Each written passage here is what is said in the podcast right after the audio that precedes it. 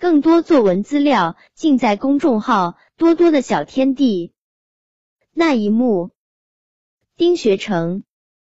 一位位身穿橙色背心的环卫工，日日夜夜的拿着扫帚，在大城市的大街小巷不停的穿梭着。环卫工这个看似普通的职业，却让我难忘。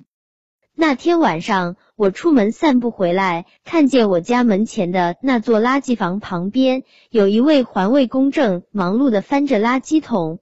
他年纪五十岁左右。脸上的皱纹却比我七十岁的奶奶还多。由于常年劳累，脸上的肉下垂着。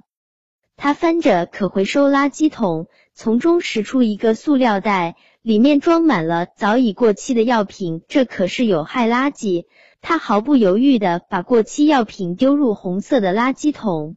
哦。他在检查垃圾分类，从他嘴角的一丝微笑可以看出，他对其他的垃圾分类还是十分满意的。不过，当他从垃圾桶翻出一个新的口罩，上面虽然有些黑点，但一弹就掉了。他看着这个口罩，自言自语道：“啧啧，太浪费了，这个口罩还能用。”国内还有的新冠的同胞呢。说到这里，他把这个口罩放进口袋，神情有几分忧伤，仿佛疫情的事情还影响着他。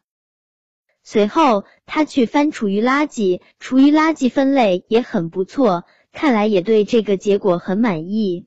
刚想离去，听见他低呼了一声，转身就看见他取出一双筷子，上面有粉色、白色、绿色的点。是肉馅、饭渣还是菜叶？我来不及细想，他又用竹筷夹出一样东西，一个啃了一半的苹果，上面没有苍蝇飞，也没什么臭味。不过因为氧化，原本淡黄的果肉变成了棕色。只见他夹住苹果，送到嘴边，接着张开了嘴巴。我连忙背过脸，眼泪不争气的流了下来。我飞奔回家。拿了一包崭新的口罩和两个天天爱吃的红富士苹果，放到了他停在垃圾车旁边的小车上。